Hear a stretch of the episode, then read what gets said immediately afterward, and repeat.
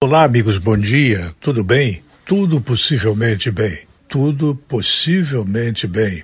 Me parece que é assim. Para tentar resumir a história, em meio à escalada de confronto entre Brasília e os governadores, que estão impondo restrições para tentar conter a piora da pandemia, esse vírus fabricado na China, o presidente Jair Bolsonaro, que eu sempre defendo, disse que vai chegar o momento em que o governo federal terá que tomar uma ação dura.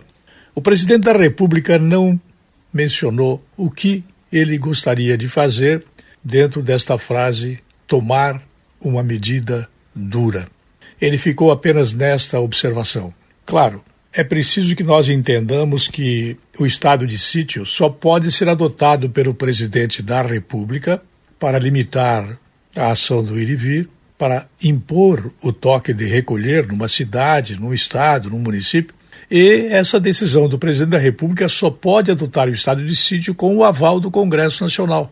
O presidente está certo, absolutamente certo, mas as pessoas que não querem que o presidente da República lidere uma ação contra a pandemia, porque o STF é o detentor de uma ação praticamente político-partidária, é chegada à conclusão de que vem uma trovoada muito forte aí na frente. Ou o presidente recua, e me parece que esse não é o caso, ou o STF toma decisões mais radicais ainda, além das que já tomou, que não beneficiam a sociedade e ficam contra o presidente da República eleito pelo voto universal e direto. Eu volto logo mais.